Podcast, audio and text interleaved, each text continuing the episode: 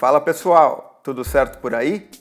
Eu sou o Adriano Garretti e esse aqui é o Curtas Brasileiros, podcast do Cine Festivais dedicado ao debate sobre curtas e médias metragens nacionais. Para você que está chegando agora por aqui, eu recomendo seguir o podcast na sua plataforma preferida. Assim você não perde nenhuma nova edição do programa. Hoje o nosso convidado é o Adilson Marcelino, que é jornalista, crítico e pesquisador de cinema.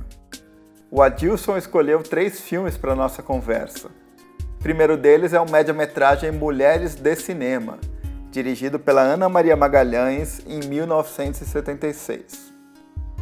O segundo filme é o curta A Chuva nos Telhados Antigos, que o Rafael Conde realizou em 2006. E o último curta é o Cinema Contemporâneo, dirigido pelo Felipe André Silva em 2019. Todos esses trabalhos estão disponíveis gratuitamente para serem assistidos online, seja no YouTube ou no Vimeo. E como você já sabe, os links também podem ser encontrados na aba Podcasts, no site do Cine Festivais.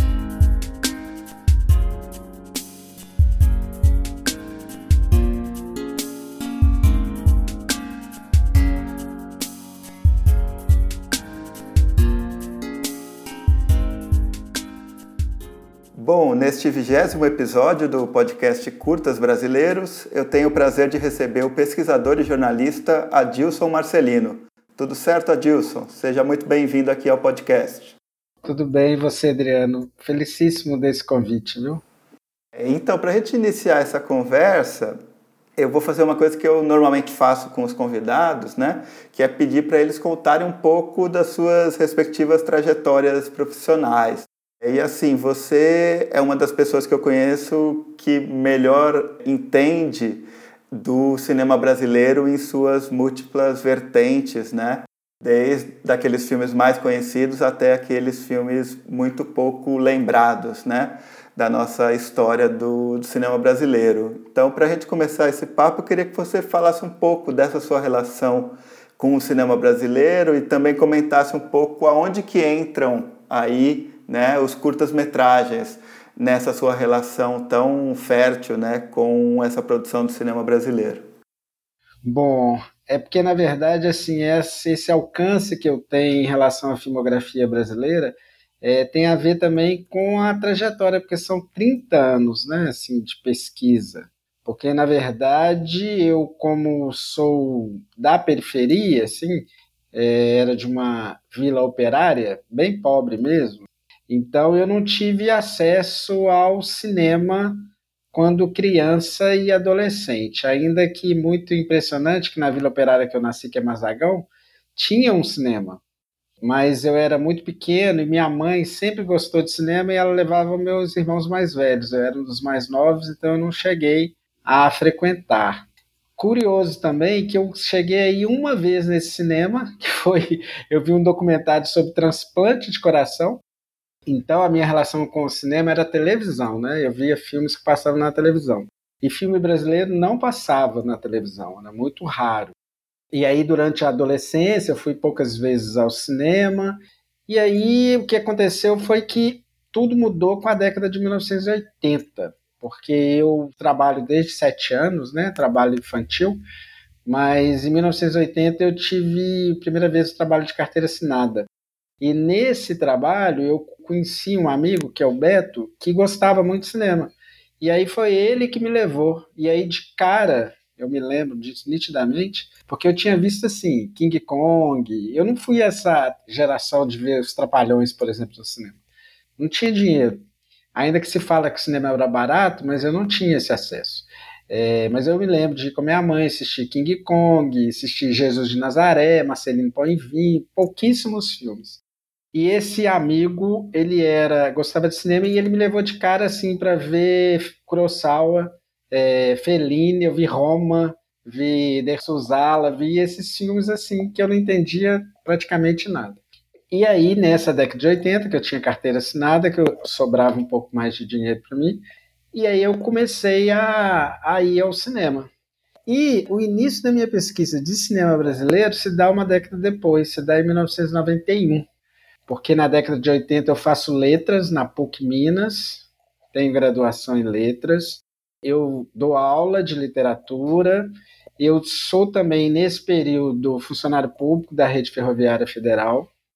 E aí, em 1986, nas letras, eu conheço um outro grande amigo, meu maior amigo, na verdade, que infelizmente já faleceu, e ele sim, um cinéfilo inveterado, é, ele me conduz aí para esse cinema, e o cinema mais geral, não necessariamente ainda o brasileiro, e eu viro um cinéfilo daqueles assim, absurdo, porque era o período que tinha os cinemas de rua.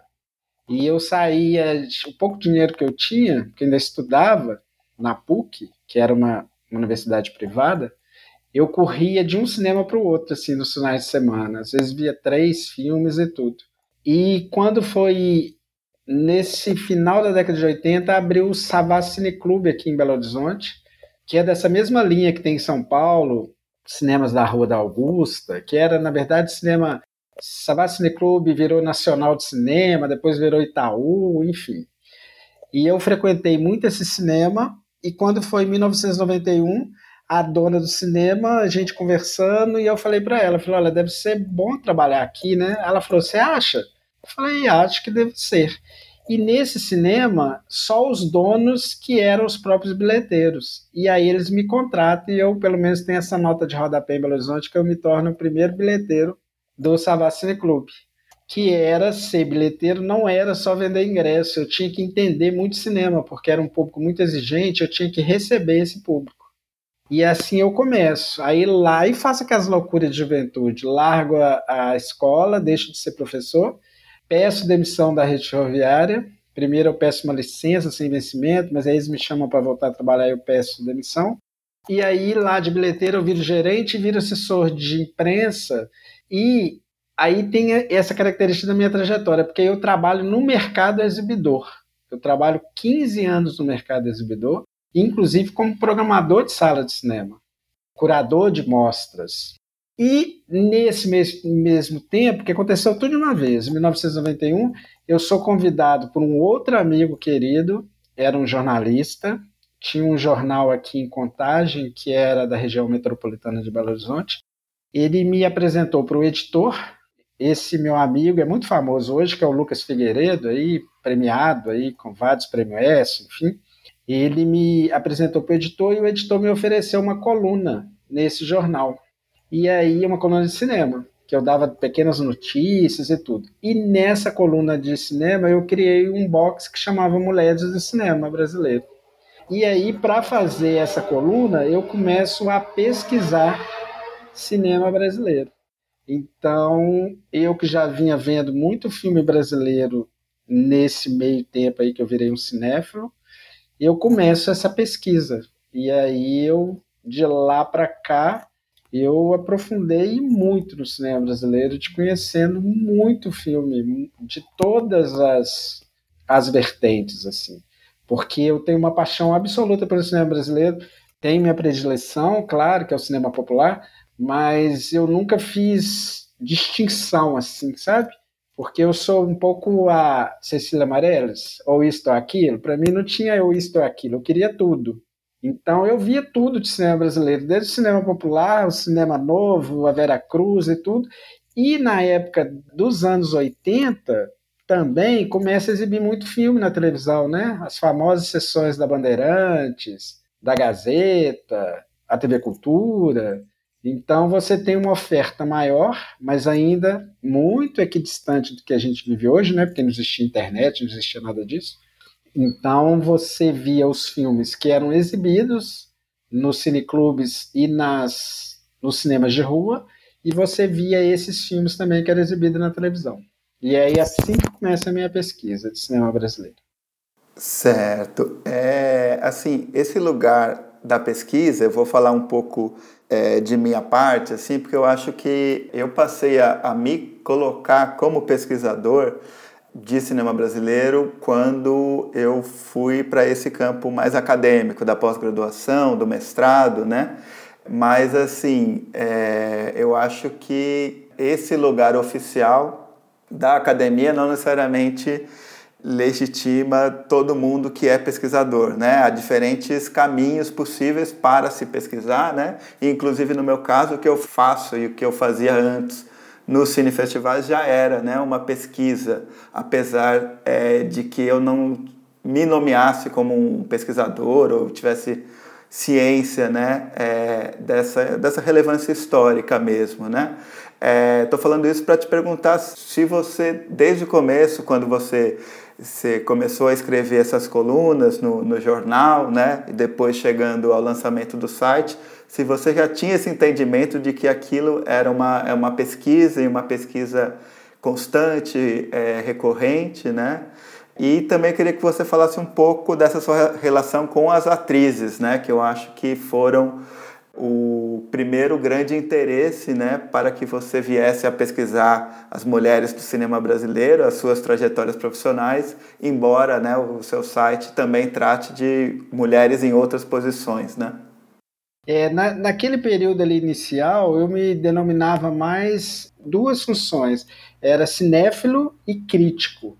Porque como eu trabalhava no mercado exibidor e como eu te contei no Sabá Clube, eu precisava de entender de cinema, de cinema múltiplo.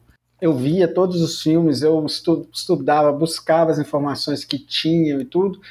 Então, isso alavancou muito a minha trajetória, porque eu fui, eu passei a ser muito convidado em Belo Horizonte para participar. Eu tive programa de rádio, tive participação em rádio, é, nunca tive. A única mídia que eu nunca trabalhei foi televisão, ainda que eu fui convidado muitas vezes, mas tive coluna de jornal, tive programa de rádio, votava naqueles filmes melhores do ano. Então, assim, durante muito tempo eu mesmo me, nominava, me autodenominava como crítico de cinema. E a questão do pesquisador é porque, na verdade, ainda que eu comecei tudo na prática, né? E porque tem muito a ver também com a minha trajetória de vida, né? Sou preto, sou da periferia, sou de uma vila operária de condições de vida bem difíceis e tudo. Então, a formação era autodidata mesmo. Isso ainda não impediu de eu fazer duas faculdades, porque depois eu comecei a trabalhar no jornalismo, nesse jornal, na rádio, tudo comecei o jornalismo na prática, mas depois também voltei para a faculdade e fiz o curso de jornalismo. Então eu tenho duas graduações, que é letras e jornalismo. Mas eu sempre tive meio um pouco de pavor, assim, não é pavor. É, esse lado da academia mais elitista, ela me incomoda muito. Esse verniz que os pesquisadores, alguns, uma boa parte dos pesquisadores se auto-intitula, também me incomoda muito. Por exemplo, eu nunca quis fazer mestrado, nunca fiz doutorado, não estou falando que eu sou contra, não, né? Mas eu nunca quis muito me dedicar a um objeto, eu sempre gostei mais de uma coisa mais ampla. É, tanto que eu ainda quero voltar para a faculdade fazer o terceiro curso, que eu, meu sonho é fazer história, mas eu sempre gostei, ao invés de algo, de um foco, de um objeto, eu gostei de uma coisa mais ampla. E no cinema foi assim. Então, assim, Hoje ainda é um pouco assim, mas naquela época era muito extremado, assim, né? Quem gostava de cinema novo, gostava de cinema novo, não gostava de outra coisa. E eu adorava cinema novo, Vera Cruz, dois modelos opostos, é, cinema popular, cinema muda, a fase muda, assim, eu não tinha nenhum preconceito com o cinema brasileiro a partir do momento que eu comecei a aprofundar nisso. E aí, com o tempo, eu vi mesmo porque, Adriano, naquele período, esse meu recorte, ele era pioneiro, porque você não tinha muitos é, movimentos em relação a esse recorte que aí você já introduziu, que, por exemplo, das atrizes, né? É, nessa coluna de cinema, por exemplo, para eu criar aquela que era uma foto legenda, não era nada mais além disso. Eu publicava uma foto de uma atriz e escrevia um texto pequeno. Mas para fazer aquilo, eu tinha que pesquisar muito. E à época, você não tinha muitas publicações, você não tinha, não, não existia internet, você tinha os pesquisadores clássicos que até hoje, né? É, Luiz Miranda, Fernão Ramos, a Boarte de Holanda, agora esqueci o nome dela, o primeiro nome, tinha, enfim, publicações importantes do, sobre o cinema brasileiro. Mas era pouca coisa, não era como hoje, não. E aí, com o meu exercício de ficar fazendo aquilo, de ser muito demandado para falar sobre isso, que eu fui percebendo que eu estava fazendo também era uma pesquisa muito pioneira, modéstia à parte fazendo. Eu sou meio mineiro, sabe? Então eu gosto de ficar mais nos bastidores. Eu não gosto muito de ficar é, me autorreverenciando, não. Mas assim, era um, uma questão pioneira mesmo, assim. E aí eu fui me dando conta de que eu era um pesquisador sim, mas não nesse formato, verniz, que muitas vezes os pesquisadores se auto-intitulam. Tanto que eu não sou filiado a nada, que isso é da minha vida, por exemplo. Eu sou um militante político forte, né? Não sei se você sabe, mas eu já fui até convidado a sair do Brasil pelo Rodrigo Constantino, eu fui denunciado para sair do Brasil, é, mas, ao mesmo tempo, eu nunca filiei nenhum partido, por exemplo. Então, eu não me filiei a nada de cinema, né? igual a Bracine, que tem agora. Claro que nem fui convidado, mas nem nunca quis. Então, assim, e também nos é, grupos ou nas instituições é, constitutivas de pesquisador, nunca fui atrás. Então, sei também que eu nem devo ser muito considerado por essa, essa turma, entendeu? Mas, assim, preocupação zero minha, porque assim, a pesquisa para mim, ela significa o quê? É você construir uma memória, é, no caso aqui do cinema brasileiro, e disponibilizar essa memória. Então, é o que eu faço. E aí você perguntou lá sobre as atrizes, é muito curiosa essa história, assim, porque como eu te falei, a minha, a minha formação ela é televisiva. Eu sou ainda da Rede Tupi, da época da Rede Tupi. Eu assisti o que passava na televisão. Infância e adolescência. Não tinha essa relação com o cinema, não. E aí eu era muito noveleiro. Sou noveleiro até hoje. Até hoje eu assisto novela. E na década de 80, quando eu comecei a ir ao cinema, aconteceu um fato muito marcante na minha vida, que eu fui assistir um filme que eu realmente não me lembro qual que era, mas eu me lembro o cinema, no Cine, Cine Paládio, que existia aqui em Belo Horizonte. E aí passou o trailer do Eros, o Deus do Amor, do Cury, que é um trailer maravilhoso, né? Tanto que é meu filme predileto. O Cury é meu cineasta predileto e o filme, o Eros, é meu filme predileto, porque eu acho que inclusive tem toda essa, essa questão afetiva.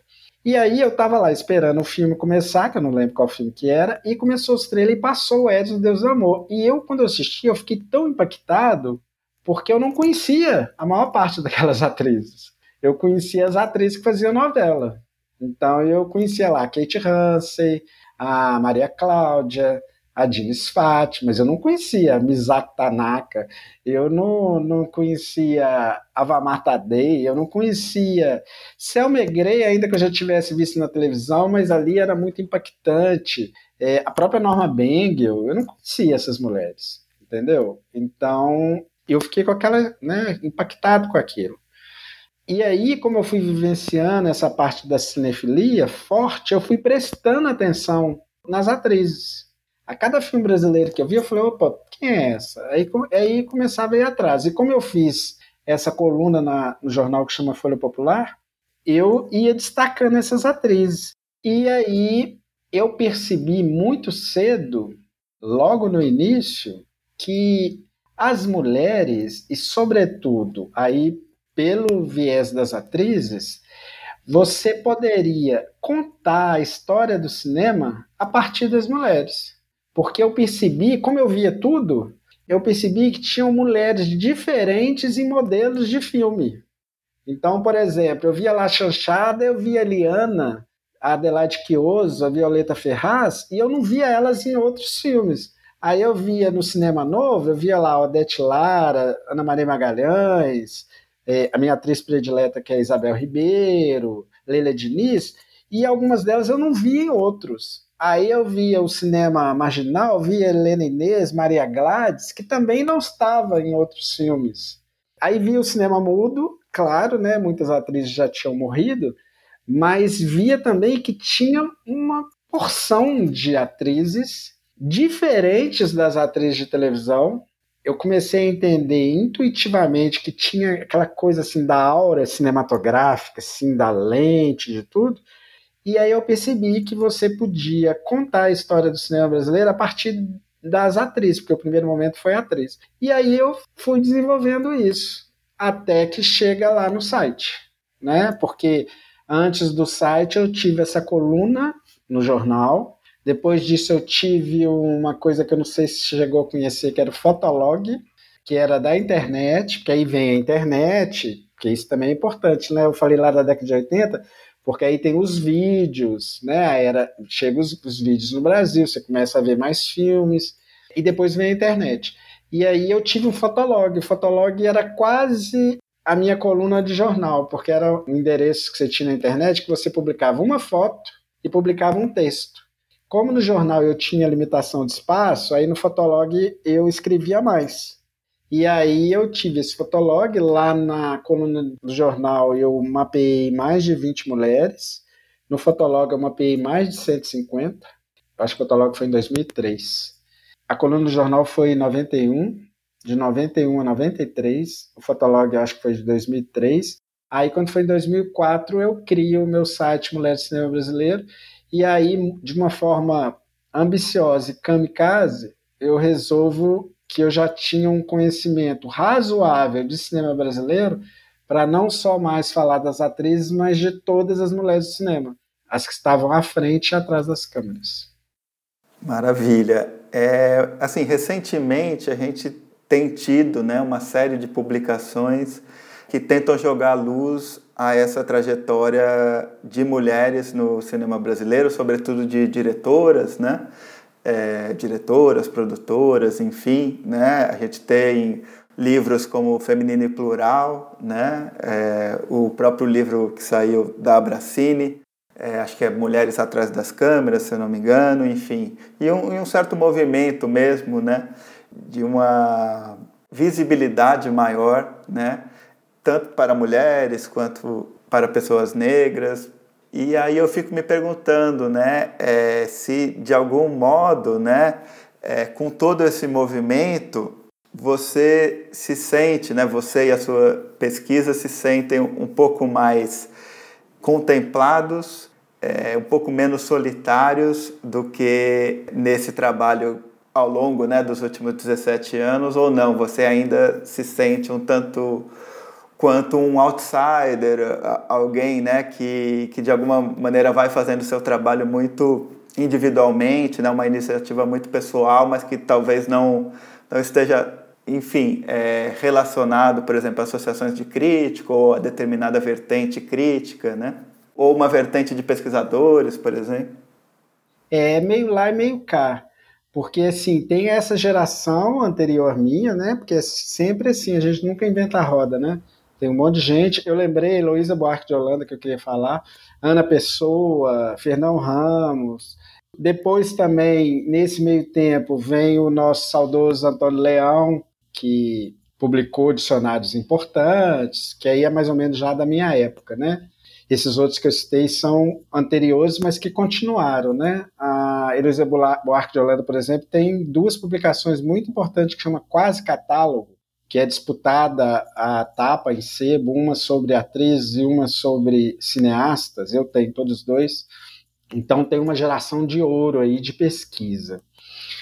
Bom, é meio lá e meio cá, porque assim, um pesquisador, ele é sempre solitário, assim, o trabalho é muito solitário, e eu eu sou o mineiro folclórico mesmo, assim, eu faço tudo quieto, assim, é, do meu tamanho, né? Eu costumo dizer que o site é um tamanho de uma formiguinha. Minha pesquisa é um tamanho de formiguinha porque eu não recebo nada para isso. Eu faço por paixão mesmo pelo cinema brasileiro e pela preservação e registro da memória.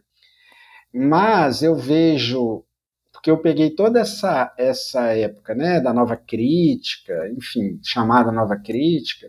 É importante dizer que lá, quando eu criei o site, o Carlos Reichenbach, o Carlão Saudoso, me deu um prêmio que também deu uma visibilidade muito grande pelo site nacional, porque o Carlão ele me, ele me conheceu pelo Fotolog.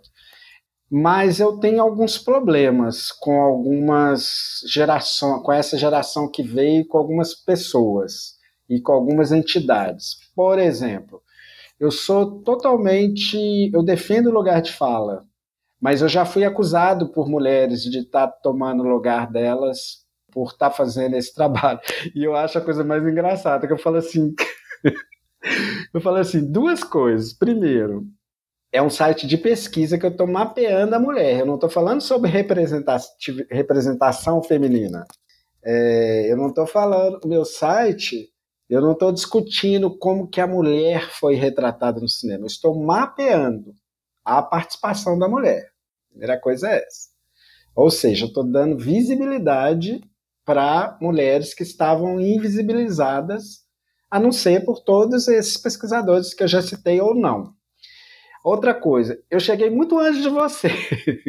então, assim, eu acho que o lugar de fala é uma questão importante contemporânea, mas no momento que não tinha ninguém fazendo, eu estava fazendo. E assim, e está disponível para você muita coisa hoje que eu já fiz há um tempão atrás.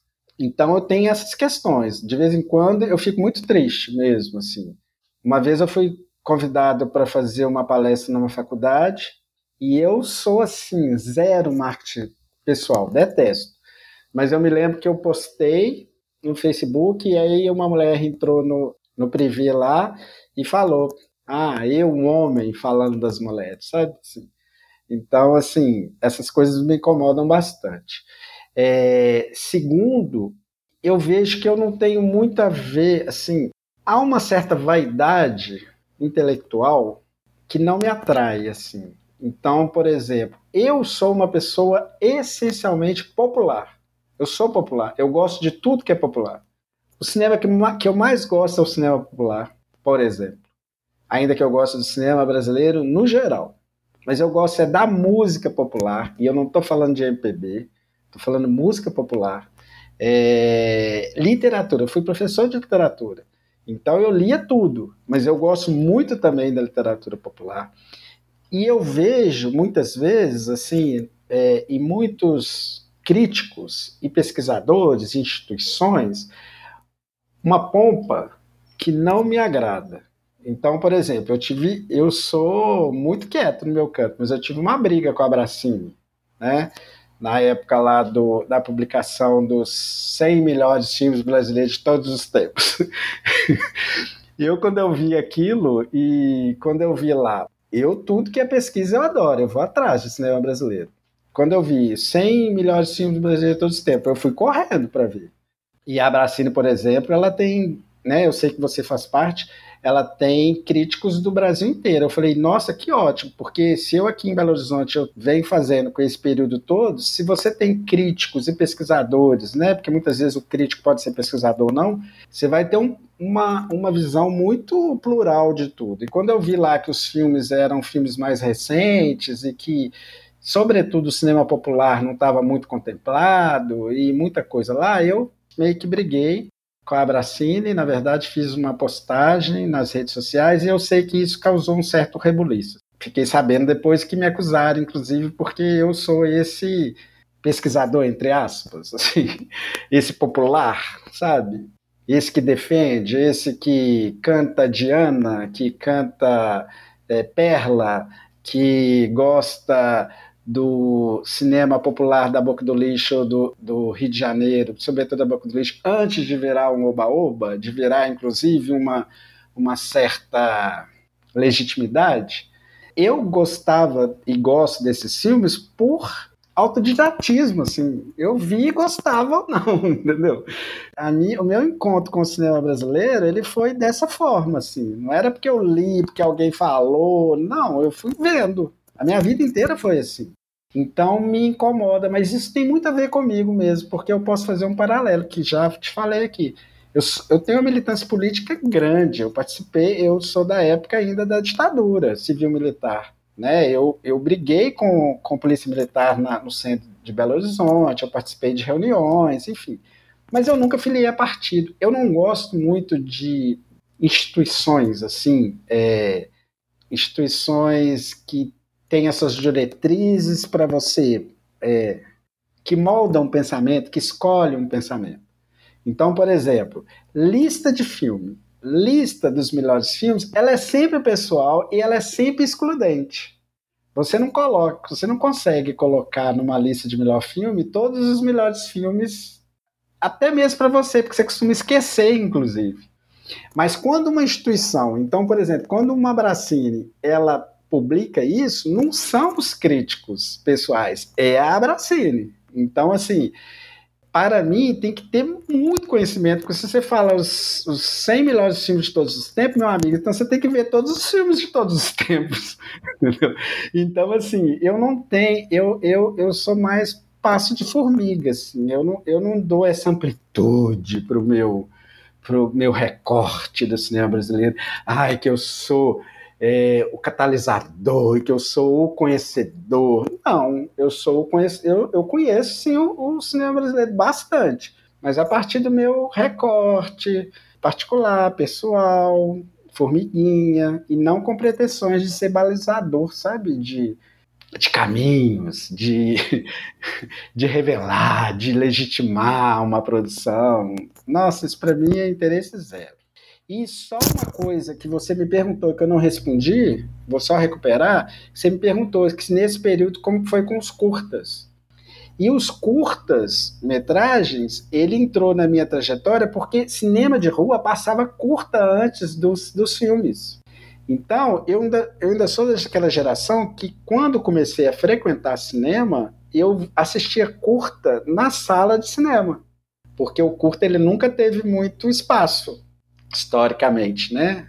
Ele tinha muito, muito espaço nas salas de cinema, então eu assistia os curtas nas salas de cinema. E depois, como eu começo a minha relação mais estreita com o cinema brasileiro na década de 80, 1980, é a década que, tá, que o curta-metragem vem toda uma geração grande de curta-metragista, porque o curta sempre esteve né, na história do cinema, mas ali na década de 80 tem muita gente se revelando, depois tem o Collor, né, que vem e extingue todos os mecanismos de cinema e o curta virou uma resistência. É, o curta começou a ser muito exibido, inclusive em televisão, então a minha relação com os curtas, ela passa por esses, esses formatos. Cinema de rua, curta enquanto, inclusive, resistência, num período que a gente não tinha longas, muito poucos produzidos, e com a internet que aí, né, aí e os festivais de cinema, porque aí tanto os festivais de cinema como a internet democratizou é, o acesso a curtas que inclusive foram realizados lá em certa época, a gente não viu na época e foi ver depois. Com certeza, com certeza. É, acho que a gente pode entrar nos filmes que você escolheu, né, para a gente tratar aqui nesse episódio. É, você escolheu o Mulheres de Cinema, da Ana Maria Magalhães, que é de 1976, um média-metragem, né, que, enfim, tem tudo a ver com o seu trabalho no Mulheres de Cinema Brasileiro, a gente pode falar disso um pouquinho. É, escolheu também um filme de 2006 chamado A Chuva nos Telhados Antigos, do Rafael Conde, e também um filme mais atual, né, chamado Cinema Contemporâneo, do Felipe André Silva, né, que é bem recente, de 2019. Para a gente começar a falar deles, eu queria que você fizesse uma primeira fala contando da motivação assim para escolher esses filmes, quando que você conheceu eles e a maneira como eles te tocam, né? Cada um a sua maneira. É exatamente isso, porque quando você falou filme que você acha que te, te move, né? Que você acha importante, é claro que tem vários curtas, né? Mas como a gente tinha essa delimitação de dois ou três, né? Eu escolhi esses três porque eles realmente, além deles darem um panorama aí de um período histórico, né? A gente está falando aí da década de 1970 até os anos 2000, eu escolhi esses filmes porque eles são cinema mesmo, assim, enquanto proposição, inclusive, de ideias cinematográficas e porque também tem muito a ver com a minha história pessoal, né? E aí eu quis, porque como eu conhecia o podcast, eu sabia que tinha essa introdução de você falar da sua trajetória, e a minha, minha trajetória são de 30 anos de cinema, eu quis passear por essa esse período, sabe? E aí, o da Ana Maria Magalhães, que é um filme da década de 70, mas eu fui ver só na década de 90. se eu não estou muito enganado, ou finalzinho dos anos 80. Porque foi exatamente isso que eu estou te dizendo, que foi quando, depois que os cinemas de ruas fecharam, os cineclubes que trouxeram esses curtas para a cena novamente, curtas que já tinham sido realizados e que a gente não tinha visto. Então eu devo ter visto esse filme no início da década de 90 ou no final da década de 80. E esse filme da Ana Maria Magalhães, eu acho ele importantíssimo para a história do cinema, para a memória do cinema e como proposição mesmo de linguagem cinematográfica. Por que, que eu estou dizendo isso? Porque, como eu te falei no início, esse meu olhar para as atrizes, para as mulheres, era um olhar de espanto mesmo, assim, de muita curiosidade. E esse filme da Ana Maria Magalhães foi o primeiro filme que eu vi sobre essa, esse tema, de uma forma mais abrangente. E tudo casava para mim assim, né? Na pesquisa, no olhar, na tela. E eu via com muito espanto aquilo tudo, né? Porque ainda hoje é um espanto você imaginar que até a década de 1960, menos de 10 mulheres chegaram à direção de longa-metragem, por exemplo, já fala por si, né? O papel aí, a invisibilidade da mulher aí na indústria cinematográfica, né? Ainda que elas sempre estiveram lá, mas elas sempre tiveram que lutar contra o poder masculino mesmo, né? O lugar de privilégio. Então, quando eu vi aquele filme da Ana Maria Magalhães, ele me impressionou muito, assim, porque ele tinha é, aquela questão da entrevista, né? Ela está em cena. Na hora que ela está entrevistando a Gilda de Abreu, por exemplo, ela está em cena. E aí eu via ali ao mesmo tempo aquele, ela começando ali com o período mudo, né? O chamado cinema silencioso. E ela traz aquelas, né? Ela faz alguns recortes, né? Ela traz a Aurora Fuge da Eva New. E aí com aquelas imagens da cinearte, né, aquelas fotos, aqueles textos, aquela narração do Carvana lendo os textos como foram escritos na cinearte, aquilo para mim era uma, um acontecimento mesmo, assim, porque ao mesmo tempo você estava vendo ali aqueles registros, aquele material de arquivo mas um material de arquivo vivo, porque quando o, o Carvana ele lia, ele dava inclusive uma interpretação para a escrita da época. E assim que o filme vai avançando, ele vai passando pelas fases do cinema brasileiro. Ele tem alguns problemas, por exemplo, ele não cita a Cláudia Verberena, que é a primeira mulher a dirigir um longa no Brasil. Ela cita só a Carmen Santos e a Gilda de Abreu. Ela não cita Cláudio Verberena. Ela também não cita Vera Cruz, pula Vera Cruz, né?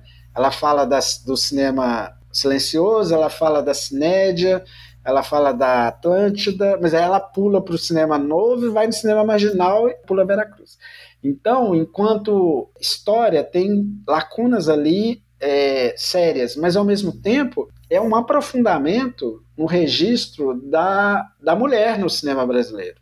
E a Ana Maria Magalhães é uma atriz, né? Uma atriz famosa de, do cinema, uma das, das grandes atrizes do cinema, também da televisão. E aí eu conheci ela também, porque ela fez Gabriela, ela, ela fez novelas. É, e eu vi ela ali entrevistando a Gilda de Abreu, que eu nunca tinha visto a Gilda de Abreu. Eu nunca, pelo menos que eu me lembre, eu ainda não tinha visto Humberto Mauro. Eu tinha visto filmes do Humberto Mauro, mas eu acho que eu não tinha visto Humberto Mauro. É, então, eu acho um filme que ele é uma reivindicação da sua época. Porque se você pensar, as conquistas sociais, sexuais, de comportamento da mulher, ela vem da década de 1960. E ela deságua na década de 70. Tanto que não é à toa, você tem 10 mulheres, menos de 10 mulheres, dirigindo o filme até 1960, depois isso vai aumentando. Vai aumentando esse número de mulheres. E a Ana Maria Magalhães é uma dessas. Tanto que ela dirige também o Assaltar a Gramática, é bem, um curta bem legal, é, o Spray, e depois ela vai desaguar também no longa-metragem. Né? Ela, ela dirige o Lara, dirige um outro documentário que eu esqueci o nome agora. E ela, depois eu pesquisei, e ela me deu entrevista também, ela falou que o filme ia ser um curta. Mas como o material ficou muito é, rico, acabou virando um, um, média. E ela ainda muito insegura, ela era casada com Gustavo Dal na época. E o Gustavo Dal era da Embrafilme. E ela, ainda muito insegura, convidou, o convidou e ele até assina o texto junto com ela. Ele está presente no filme com ela e ela transforma aquele média-metragem, para mim, cinéfilo naquela época, mas com o olhar de pesquisador de hoje e de do tanto que eu conheço o cinema brasileiro e a participação da mulher no cinema brasileiro, eu acho esse filme um primor, sim, enquanto registro de memória. Só de você ter a Gira de Abreu ali, eu acho assim uma coisa, né? É, eu gosto também das salas da Norma Bengal. Eu tenho vários senões com a Norma Bengal, tá? Um dia eu te conto, eu acho que eu já até te contei isso, mas eu evito te falar publicamente, porque, enfim, Norma Bengal, inclusive, não está aí mais mas era uma grande atriz, né? Talvez para mim uma das maiores do Brasil. E eu gosto dela ali naquele filme. E outra coisa também que me que me chamou a atenção, Adriano, nesse média é o nome, né?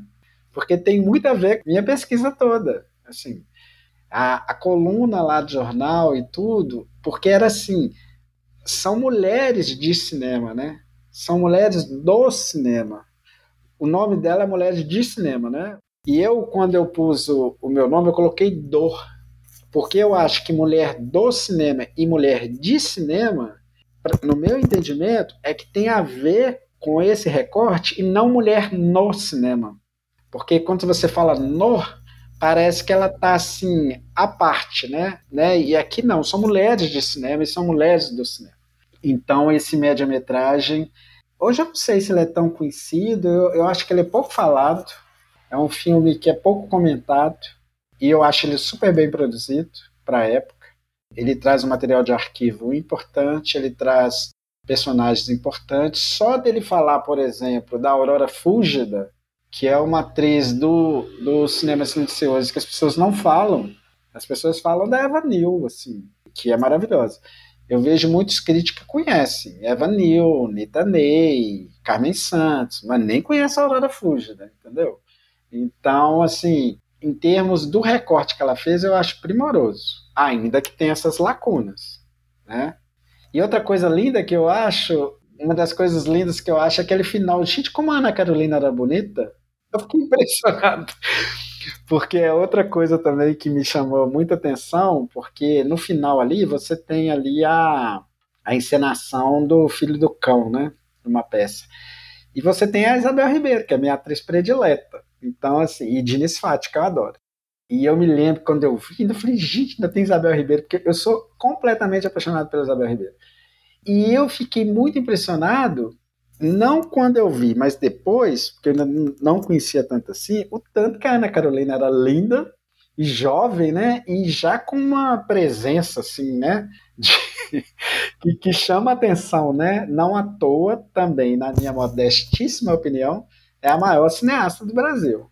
Das mulheres, a Ana Carolina, para mim, é disparado e está entre os maiores cineastas do Brasil no geral, entre homens e mulheres, mas entre as mulheres, para mim, é a maior diretora de cinema. Então, eu escolhi esse média exatamente por isso, por essas questões todas. E por último, porque também é um média, sabe? Porque o média hoje, ele tem muito mais janelas, né? É, inclusive tem médias feitas aí para televisão, para exibir em televisão. Mas se naquele período você tinha um espaço pequeno para curta, imagina para média, né? Como diz a outra, imagina na Copa.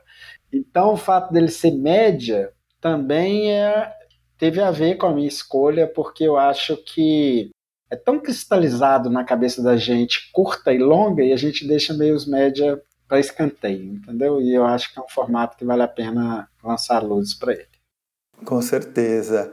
É, vou comentar um pouco aqui então o filme da Ana Maria Magalhães, né? É, eu acho interessante a gente pensar nesse começo e nesse final, né? Porque você citou aí o, o final, né? Que, é, que apresenta a Ana Carolina, né? Com a, Diniz Fati, a Isabel Ribeiro, naquele, naquela filmagem, né? Em que o filme, de alguma forma, ele está deixando esse trato com um arquivo, né? Com, com as revistas, com os jornais e está efetivamente ali em campo, vamos dizer assim, né?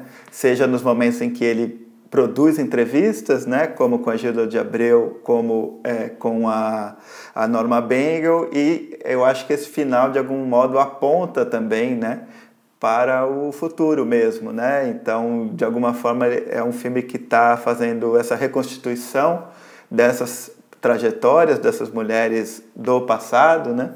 Mas de algum modo aponta para um futuro em que essa invisibilidade possa não acontecer novamente, né? Então acho que é um primeiro comentário que eu queria fazer. O segundo comentário é que a gente está gravando, né, aqui esse episódio dia 19 de junho, que é justamente considerado o Dia do Cinema Brasileiro, porque em 1898 o Afonso Segreto, né, voltando da França para o Brasil, teria é, feito algumas imagens da Baía de Guanabara, né, e esse é considerado é, na historiografia clássica do cinema brasileiro como sendo o primeiro momento, né, em que o cinema brasileiro existiu, surgiu, né? tem toda aquela polêmica com relação é, a ser considerada a primeira filmagem e não a primeira exibição, né? Mas historicamente ficou marcado, né? Inclusive como esse dia do cinema brasileiro, aquela passagem é, em 1898. E eu acho bem interessante como o filme ele começa assim, se a gente não tivesse aqueles créditos, né, do filme, que, enfim, traz o título, já fica um pouco claro qual é a temática do filme, mas no início do filme me, eh, me parece um filme que ele não, ele não se anuncia, é, pelo menos ali um, dois minutos, né, que é um filme sobre mulheres, né, é, do cinema brasileiro. Ele é um filme sobre o cinema brasileiro.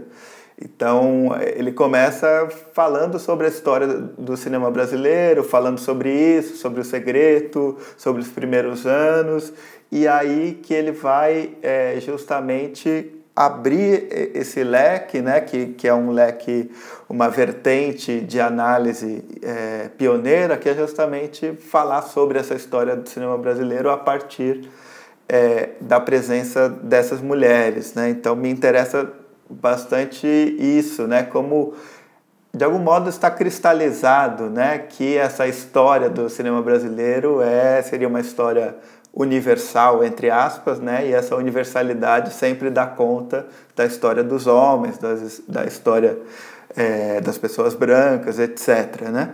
E de algum modo o que o que o filme faz é justamente ele começar como esse como esse filme um tanto quanto neutro, né? Porque ele traz essa história supostamente neutra do cinema brasileiro como um todo, e logo ele vai fazer esse desvio para falar sobre especificamente as mulheres. Eu acho bem interessante isso. É, e também, é, assim, é, me parece um filme ainda um pouco assim em termos formais assim pelo menos para mim assistindo ele nos dias de hoje me parece um filme tanto ligado ainda a uma estética de cine jornal né é, uma estética que predominava talvez naquela época né é, a gente tem ali sobretudo você falou um pouco da lei do curta né? A lei do curta é, ficou caracterizada durante muitos anos pela produção de filmes muito desinteressantes ou é, filmes que é, traziam essa abordagem que vem lá né, do getulismo, essa ideia do cine-jornal, que muitas vezes é um filme um tanto quanto chapa branca, né, um filme tem uma narração um tanto quanto autoritária, né, no sentido de guiar o nosso olhar é, em termos de informação, né, em, em termos de o que, que é importante, o que, que não é importante de ser olhado, né, então, assim, estruturalmente, assim, é, é, um filme que não me conquista tanto, é, sobretudo por essa estética um tanto quanto tradicional, vamos dizer assim, né? Mas eu acho que o filme ele tem esses desvios, né? Quando ele vai entrevistar a Norma, quando vai entrevistar a Gilda. É, então, queria, talvez, você comentasse, concordasse, discordasse. É, eu concordo, mas eu discordo um pouco também, porque, assim, pegando pelo que você falou, o Cine Jornal, né? Mas lembre-se que mesmo dentro do Cine Jornal há uma subversão ali, porque esse filme ele é totalmente hoje, se a gente pegar o que a gente já tratou aqui, que é o lugar de fala, porque ali é a própria Ana Maria entrevistando, entendeu? É a própria realizadora, mas ela também é uma atriz e uma atriz conhecida de novela, inclusive, né? Ela desloca, porque muitas vezes você tem um filme, um jornal, às vezes tem até alguém contratado, alguém para entrevistar, mas ali é como se fosse hoje o lugar de fala. Ela está falando dela, inclusive porque a Ana Maria Magalhães ela, ela é de, uma geração de mulheres que mudaram o comportamento brasileiro, não à toa que ela era uma das maiores amigas de Leila Diniz, né? Então, é, é um cinejornal feito por mulher reivindicando o seu espaço enquanto mulher numa indústria sempre de privilégio de homem, entende? Então, assim, é um, cine, é um formato de cinejornal? É, mas é um cinejornal que subverte o lugar do privilégio, sabe? Então, eu acho um filme muito revelador do que se chama hoje de lugar de fala, no melhor sentido, né? Porque tem o um lugar de fala também equivocado, como eu acho, por exemplo, quando uma mulher me acusa de, eu ter o meu site. Né? Mas é. então eu acho isso assim. Ele tem uma linguagem formal, tem, mas é como se você por exemplo, nós pretos, né? Você entra no sistema não para corroer o sistema, mas para você tirar a sua invisibilidade. E ali o que eu vejo que a Ana Maria Magalhães está fazendo para mim, e aí eu te dou dois olhares, o da época e o de hoje o da época era, nossa, essa mulher, essa atriz da novela, ela também é, é e ela está entrevistando, e ela é cineasta, e ela não sei o quê, ela trouxe ali uma dimensão maior da mulher para mim naquele momento, porque até então eu via a Ana Maria Magalhães só como atriz, e que já é muita coisa, mas era uma atriz, e ali ela, por ela estar ali, inclusive em cena, ela me trouxe uma gama de compreensão ou de questionamentos no olhar da época, fora do material de arquivo, que eu já falei, né? Porque naquele material de arquivo também, naquela época, era muito desconhecido para mim, muita coisa ali. A forma como ela traz para o filme e no olhar de hoje, mesmo com as limitações, que eu já até citei algumas aqui, inclusive lacunas, muito importante e tudo, mas é, ele exemplifica muito o lugar de fala no seu sentido contemporâneo mesmo, apresentando como que a mulher construiu o cinema brasileiro junto com esses homens a partir de uma mulher que participou disso tudo, mas que reivindica, inclusive pelo no imaginário e na sua trajetória que ela construiu, né, na Maria Magalhães, foi do como é que chama o filme do Nelson Pereira dos Santos? Como era gostoso o meu francês. É, é uma atriz mítica que era capaz de estar lá no Gabriela, numa novela, no Nelson Pereira dos Santos e tudo, Leila Diniz, Diniz Fati, Isabel Ribeiro, aquelas mulheres completamente revolucionárias em termos de comportamento, e que já lá na década de 70, né, o filme é de 76, estava mostrando essa invisibilidade que existe até hoje. Porque se, por exemplo, você a gente falar aqui das mulheres pretas, a gente não tem mulher preta dirigindo longa, né? A gente teve a Adélia, Adélia Sampaio, Glenda Nicásio, a do Jerusa, Viviane Ferreira. Imagina, hoje, né? A gente está falando dos anos 2020. Então, se ali também tivesse uma mulher preta, por exemplo, era para mim também essa mulher preta, mais do que mapeando aquelas mulheres lá, mais do que entrevistando aquelas mulheres lá, ela reivindicando a sua visibilidade. E por isso que eu acho o filme pertinente ainda hoje, sabe? Não, com certeza, ele tem um pioneirismo que é inegável, né?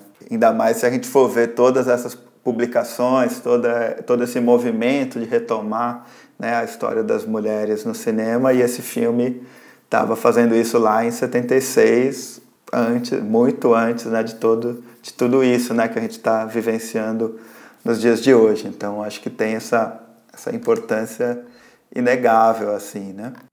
E aí eu acho que a gente pode passar para o segundo filme é, que você trouxe para gente, né? Já é um filme um pouco mais é, contemporâneo, né? Já é um filme, enfim, de tem 15 anos, né? Foi lançado há 15 anos, em 2006. É, e é um filme que eu não conhecia, eu conheci é, a partir né, da sua indicação, A Chuva nos Telhados Antigos. É, queria que você falasse um pouco como que você chegou a ele, se foi no Festival de Curtas de BH que você viu ele, ou se em outro contexto, né? E, enfim, por que que é um filme que te toca tanto? É, porque, de novo, assim como o filme anterior, ele tem muito a ver com a minha história também e com a história do cinema, né? Eu sempre eu fiquei só no meu umbigo, mas parti um pouco, né? Aquele clichêzão lá do seu quintal para fora, né? Para o universal. E no caso desse filme, eu adoro esse filme, porque ele é dirigido pelo Rafael Conde. É porque eu quis trazer também essa o Rafael, porque eu queria falar do cinema mineiro porque o cinema mineiro é hoje um dos maiores, maiores não porque eu não gosto dessa expressão, dos mais expressivos cinemas sendo feito hoje no cinema contemporâneo, por exemplo, pegando a filmes de plástico, né, ou Afonso Show, enfim, alguns realizadores. E o cinema mineiro, ele sempre esteve de uma forma muito não vou usar a palavra que eu mais detesto, que é potente, eu tenho pavor dessa palavra, ele tem uma, uma importância e um DNA muito forte no cinema brasileiro, a gente não precisa nem falar lá, por exemplo, de Humberto Mauro, né? E aí o que acontece no cinema mineiro? E aí não tem nada a ver com barrismo, tá? Porque eu sou mineiro, mas é porque eu quero dizer sobre o cinema, um cinema feito fora do eixo Rio-São Paulo e que é definidor de boa parte da história do cinema brasileiro.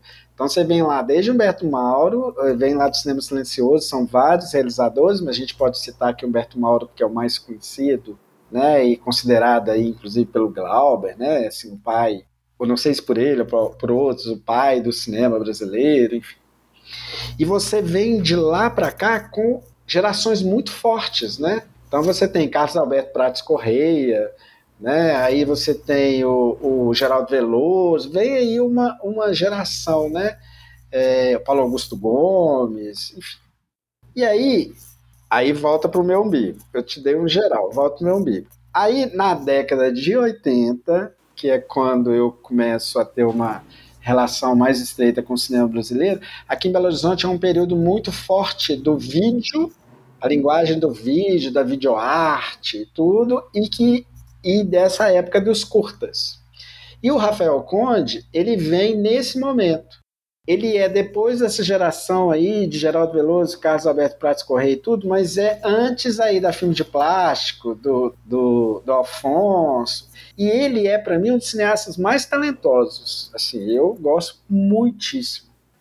E o Rafael Conde é de, também esse cineasta que ele é muito solitário.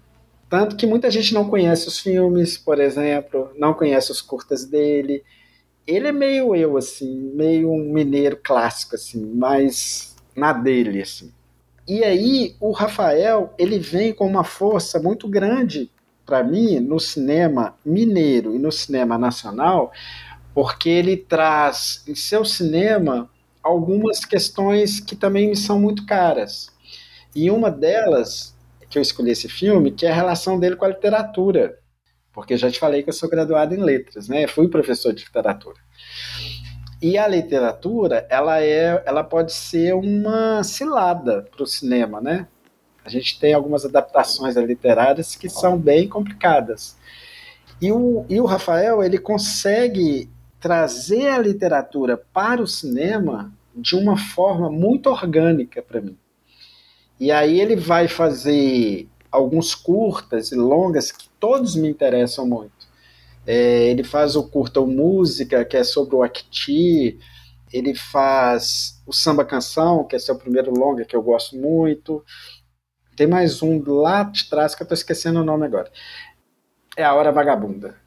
Ele faz. E aí ele faz esses filmes, essa trilogia, que ele começa. Deixa eu ver, eu até anotei aqui o ano para eu não esquecer que o primeiro filme dele é A Rua da Amargura, porque ele faz uma trilogia sobre o Luiz Vilela, né, o escritor. Ele faz um curta que chama A Rua da Amargura, que é o primeiro.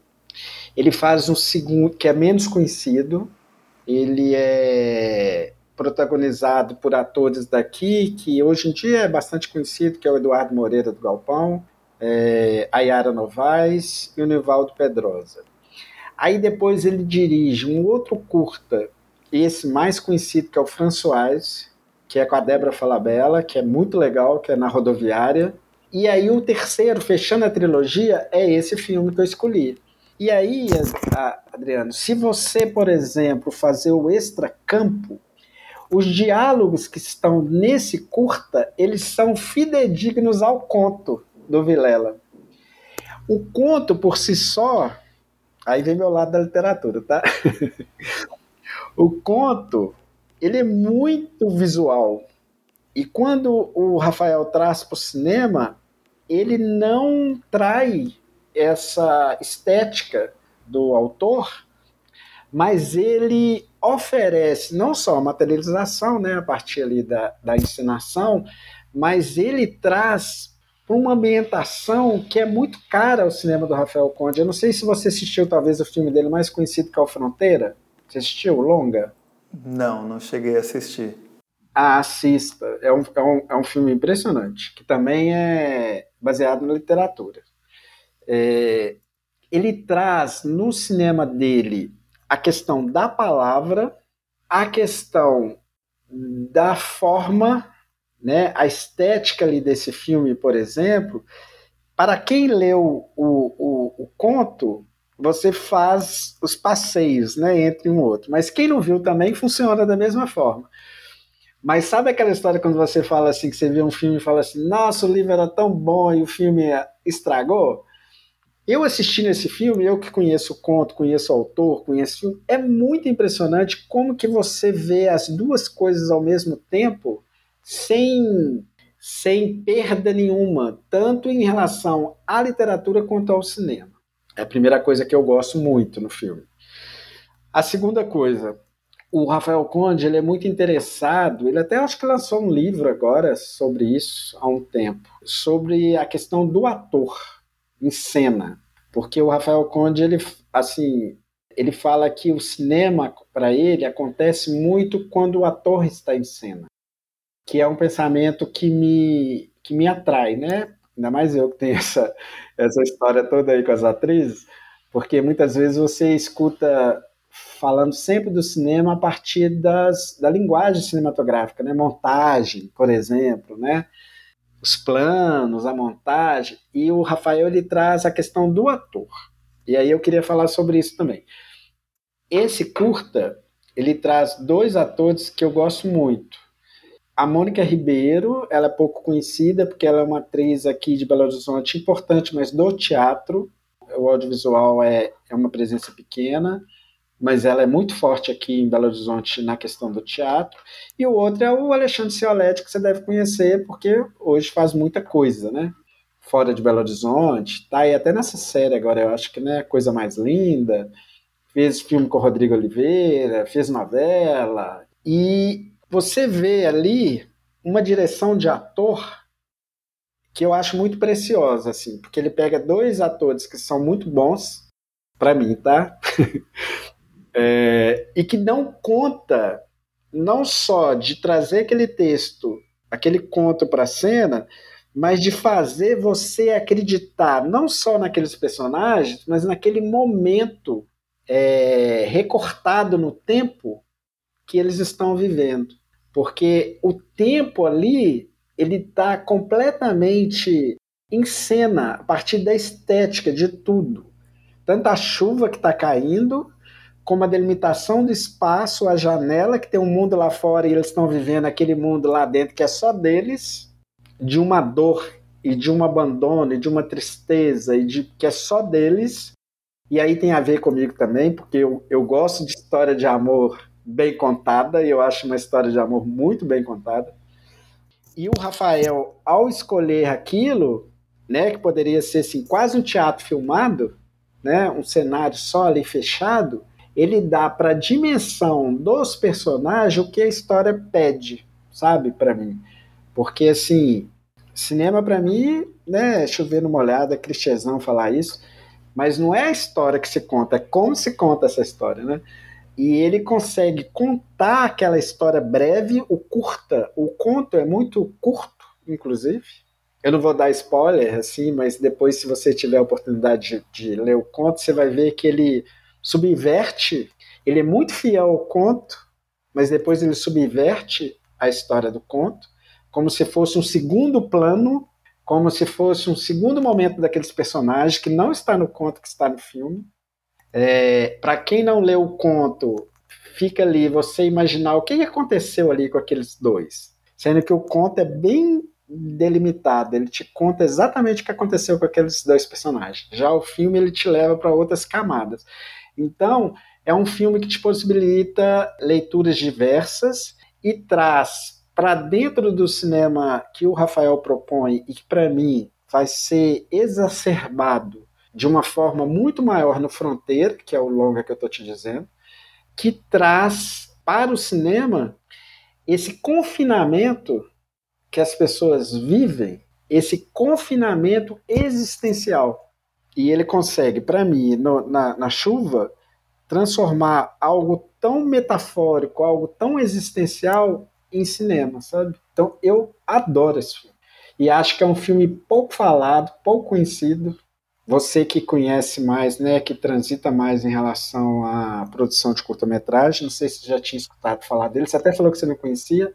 É, é eu não conhecia, é, é de 2006, né, talvez um momento ainda pré-consolidação do digital, vamos dizer assim, né, e, e também é, a gente acha que tem uma dificuldade de memória mesmo também, né, de às vezes é, muitos desses filmes produzidos, premiados ali é, nesse momento anterior é, voltarem à tona, serem visibilizados, né? mesmo que estejam ali no, no YouTube disponível, né? mas muitas vezes a gente né, que não, não esteve num festival naquele ano, naquele momento, acaba perdendo um pouco né, alguns, alguns desses filmes. É, e você me perguntou onde eu vi, eu vi no lançamento, aqui em Belo Horizonte, só não lembro mais qual cinema que foi. Talvez deve ter sido no Alberto Mauro, não lembro. É, eu vi ele no lançamento, depois eu vi em festivais, que eu não lembro mais qual. E é um filme que eu volto, porque, como eu já te contei isso desde o início, eu sou uma pessoa popular, eu adoro história de amor bem contada. E eu acho que esse filme é uma história de amor emocionante para mim. Eu gosto muito. Sim, e você falou isso, né, de, de ser um filme que traz um momento, né, ele recorta um determinado momento na vida desses personagens, né, e acho interessante como que ele vai começar, né, ele começa já, né, com um plano de, de um chão, né, com a chuva caindo e, e logo em seguida inicia-se esse diálogo, né, entre esses dois personagens, do filme e a primeira fala é ah que estranho né? Então a gente já entra é, no filme de algum modo no meio né? No meio dessa conversa sem saber muito bem né aquilo que, que está acontecendo. Daí ela pergunta como foi que ele conseguiu descobrir que ela estava ali né é, e aí, aos poucos, né, nas entrelinhas, a gente vai entendendo um pouco essa história, né, que eles tiveram um caso de amor quando é, eram mais adolescentes, estudaram no mesmo colégio, etc. Né? E há ali né, algo que eu acho que é muito forte nesse filme, e acho que é uma dimensão que a gente pode pensar para os três filmes que a gente está conversando aqui nesse episódio, que é a, a dimensão do tempo, né? Eu acho que de maneiras muito distintas, né? Porque os três filmes aqui do episódio são super diferentes, né? No, nos, nas temáticas, nas abordagens, na cronologia, mas eu acho que é interessante a gente pensar como que eles tratam com o tempo, né? Como que o, o Mulheres de Cinema de algum modo é isso, né? Um filme que se propõe esse viés historiográfico, né? Então ele está lidando com essa passagem do tempo e também está lidando com esse futuro, né, que a gente vê ali materializado pela Ana Carolina, por exemplo. É, e aqui no, no filme do, do Rafael Conde tem muito, é um pouco como que o tempo mudou, né, essa relação entre essas duas pessoas que já se amaram em um outro momento, né, e também uma espécie de suspensão temporal né, é, que se dá nesse breve momento em que há esse reencontro, né? Então, e, e aí é uma premissa que nos lembra, por exemplo, é, a trilogia do Richard Linklater, né? A trilogia do antes, porque tem essa essa questão do trem, por exemplo, né? Que ele fala que que está ali só até determinado momento do dia, que depois ele tem que pegar o trem, né? É, então tem esse, esse reencontro amoroso e essa, é, essa limitação temporal, né? Então, de algum modo, é um reencontro que, que tem horário para acabar e que, é, muito provavelmente, né, há essa possibilidade muito grande de eles não se reencontrarem depois, né? Então, fiquei pensando um pouco isso, né, em como que o, que o filme vai vai lidar com essa questão do, do tempo, né? E também é, a questão do espaço, né? Porque você apontou aí esses desafios de como lidar com a questão é, da adaptação é, do conto para a tela, né?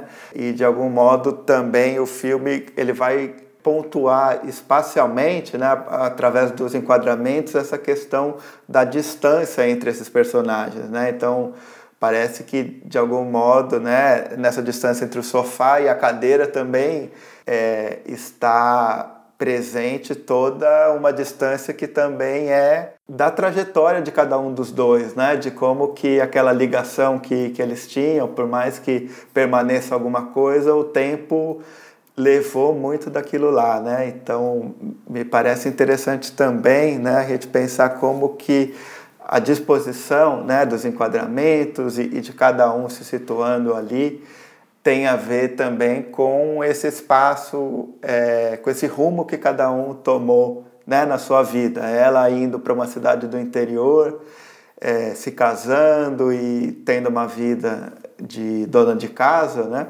E ele indo trilhar esse caminho artístico, né, tendo um certo reconhecimento, mas que não é um reconhecimento, a gente pode pensar assim, que não é um reconhecimento que lhe traz uma, é, uma satisfação pessoal, existencial, né? Então acho que se você quiser comentar.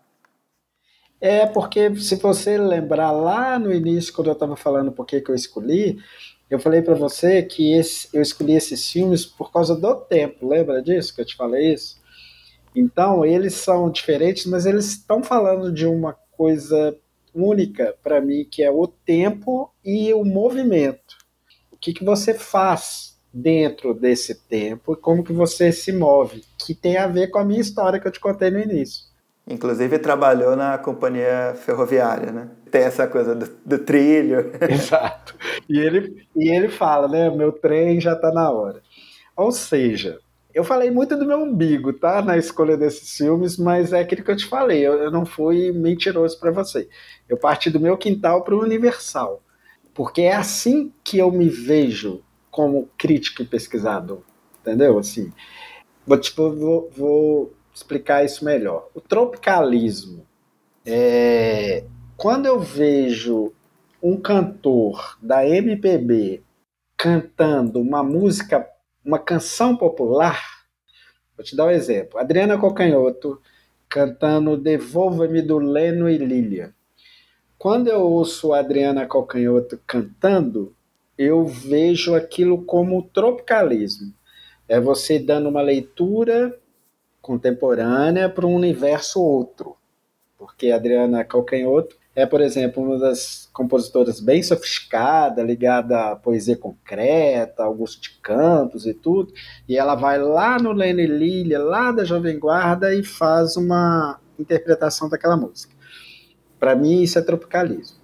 Eu acho bonito, gosto e tudo, mas eu me reconheço é no Lene Lilia. Ali, para mim, é que está a verdade mas não a verdade absoluta, a verdade da expressão. E é por isso que no cinema brasileiro eu transito por todo ele com muito interesse. Eu não, eu não, não tenho assim o que é mais importante.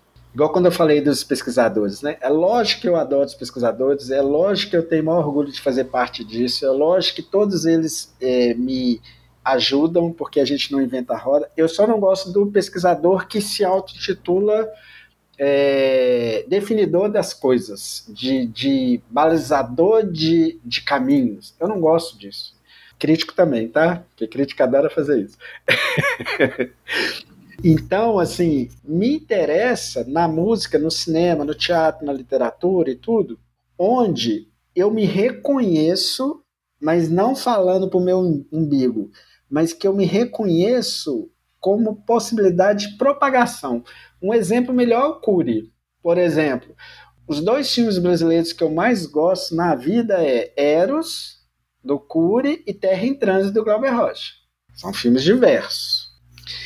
Toda vez que eu vou falar do meu cineasta predileto, eu falo sempre do Cury. Eu não falo do Glauber, porque eu acho que do Glauber se fala demais do Cury. Hoje em dia se fala mais do Cury, mas eu já falo do Cury há décadas. Eu sempre quis trazer o Walter Hugo Cury, assim. Mas eu adoro Glauber Rocha que adora Terra em Trânsito. Mas o Cury, por exemplo. O Cury é tido como um cineasta elitizado. Muita gente fala de forma completamente crítica, inclusive, de forma muito ignorante, de que ele é alienado, porque não conhece, né? Não conhece, por exemplo, as Amorosas, por exemplo, é, que fala que ele é um cineasta fora das questões sociais. Se você vê os filmes do Cury, eles têm num primeiro momento, muito pouco a ver com a minha vida, preto, gay, periférico, mas é exatamente isso que me move, que é eu ir me propagar para outra. Eu me reconheço ali no cinema do Cury, é uma areia movediça, porque ele me, ele me propaga do que eu ficar só na minha zona de conforto, entende? Eu vejo que há ali uma verdade, que ela pode não ser minha primeira, mas eu me reconheço, a minha verdade se reconhece naquela. Então, eu citei o exemplo aí da, da Adriana Cacanhoto, que é isso. Eu gosto ali do, do Devolve-me, mas meu, a minha verdade está aqui, mas não impede de eu me ver aqui. Só que normalmente a música popular, a canção popular, as pessoas adoram olhar com olhar de blazer, aí elas gostam é do Caetano Veloso cantando Fernando Mendes. E eu gosto do Fernando Mendes. Então, é esse meu deslocar no cinema, na televisão, na literatura, na música e tudo, é que me faz pensar ou questionar o que está me sendo proposto. Então, esse, essa questão do, do, do chuva, ele está falando do tempo. Assim como a, a mulher de cinema, ele está falando do, do tempo mas não como o tempo. Por isso que quando você perguntou assim, ah, você concorda, discorda, que eu falei, ah, em termos, porque não é um tempo datado, é um tempo que se projeta, igual você falou aí, você citando lá na Carolina no final do Mulher de Cinema. E aqui também na Chuva dos Telhados. Porque no terceiro filme vai ter a ver com isso também.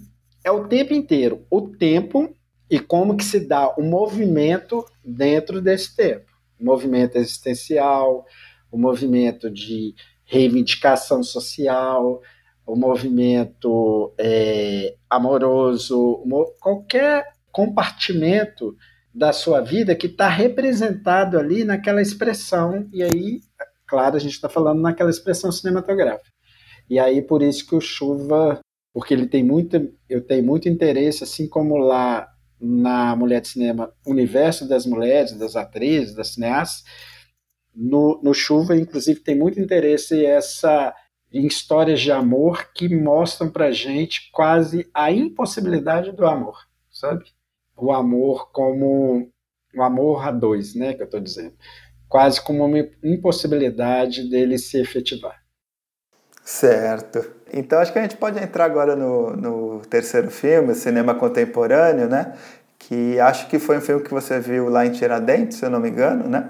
E, bom, queria que você comentasse, né? Um filme mais recente, assim, né? E é o, talvez, né? Desses três aqui, não só ele tem um, um tempo menor, né? É, mas ele alcança uma concisão e ele tem uma consciência de como trabalhar com esse tema que é muito muito impressionante assim, né? Muito impactante. Então queria que você falasse um pouco dele, enfim, da sua escolha de trazer ele para cá e como que se deu essa sua relação com ele, enfim, na primeira vez que você viu e posteriormente. É, o meu conhecimento de cinema brasileiro ele é muito maior de longas do que de curtas, né? E sobretudo na fase dos últimos anos, que felizmente a produção de curta aumentou e muito, né? Mas tem alguns curtas que quando eu vejo eu fico que me impacta de uma forma. Aqui, por exemplo, eu poderia estar falando do Estado Itinerante, por exemplo, que é um, um curta que quase me mata a cada vez que eu assisto ah, e outra coisa que eu quis trazer também aqui para essa discussão foi as questões, tá? Eu não trouxe ainda só a questão da negritude, mas trouxe coisas aí que tem a ver também com o meu umbigo. Mas o, o Estado Itinerante é um filme que me que eu acho um absurdo. É, o, o, o 150 miligramas lá do André Novaes, o Contagem, muito recentemente agora o gente, como é que chama lá o do A Morte Branca do Feiticeiro Negro é outro filme que quase me matou. É, falando de, aí de filmes bem recentes. E esse curta, porque lá em Tiradentes, sobretudo, quando a gente está lá assistindo os filmes, é, nem sempre dá muito tempo de eu ver os curtas, porque tem muitos longas. E eu normalmente eu estou vendo os longas e os curtas eu consigo ver quando eles estão sendo exibidos em horários diferentes de alguns longas que eu quero ver. E eu, quando eu entrei, tive a sorte de entrar. Eu vi esse filme, eu fiquei tão impressionado. Eu acho que esse filme deve ter o quê, Adriano? Uns cinco minutos? Cinco minutos, né? E a outra coisa também que eu quis trazer para você, tá? O primeiro um média, depois um curta razoável, depois um curta curtíssimo. Enfim, eu fiz meu dever de casa direitinho, viu? Tem várias tem várias questões desses filmes estar, estar aí. A gente está falando aqui de várias delas, você já percebeu também várias delas, ainda tem mais essa questão também que eu queria é, trazer assim, como fazer cinema no tempo. Então você tem um média, você tem um curto e você tem um curtíssimo. O cinema contemporâneo, ele. Primeiro eu vou do meu umbigo, tá? Ele é um tema que me interessa muito porque eu fui abusado na minha infância. Na verdade, acho que fui estuprado durante um ano continuamente ou mais. Eu devia ter 5, 6 anos de idade e o menino tinha 14. E ele colocava como se fosse um troca-troca, mas na verdade, nossa, eu era tão pequenininho que era só ele que me comia mesmo. E isso, que deve ter durado um ano ou mais um pouco, isso reverbera na minha vida até hoje.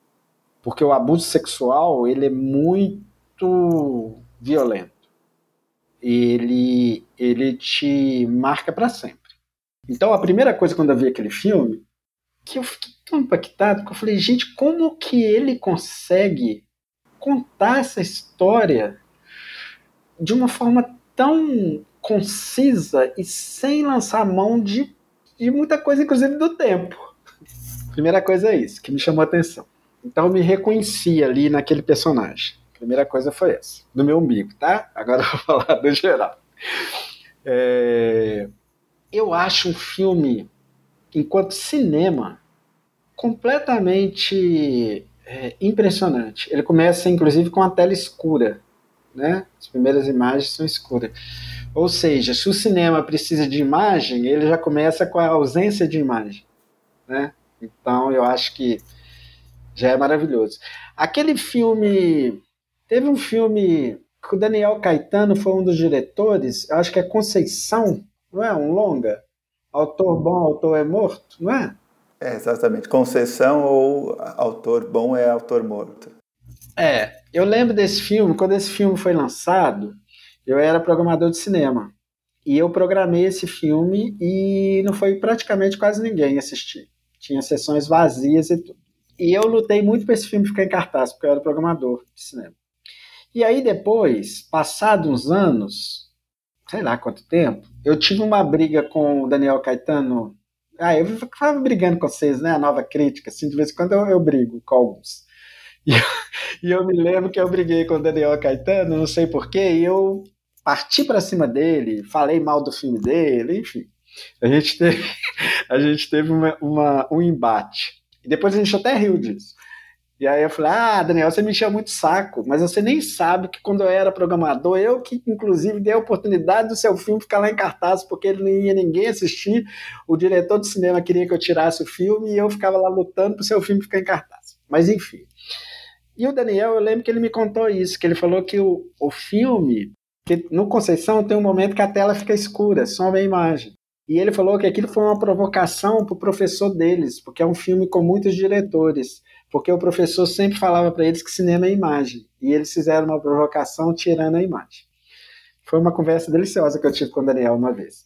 E o, o cinema, ele começa sem imagem, ele começa no escuro, e me chamou a atenção de cara. E ele, se o cinema, pelo menos na, na, na versão clássica, aí antes do digital tudo, era imagem em movimento, ele vem com a imagem estática. Só que ele movimenta essa imagem o tempo inteiro a partir dos esconde e mostra que ele vai fazendo.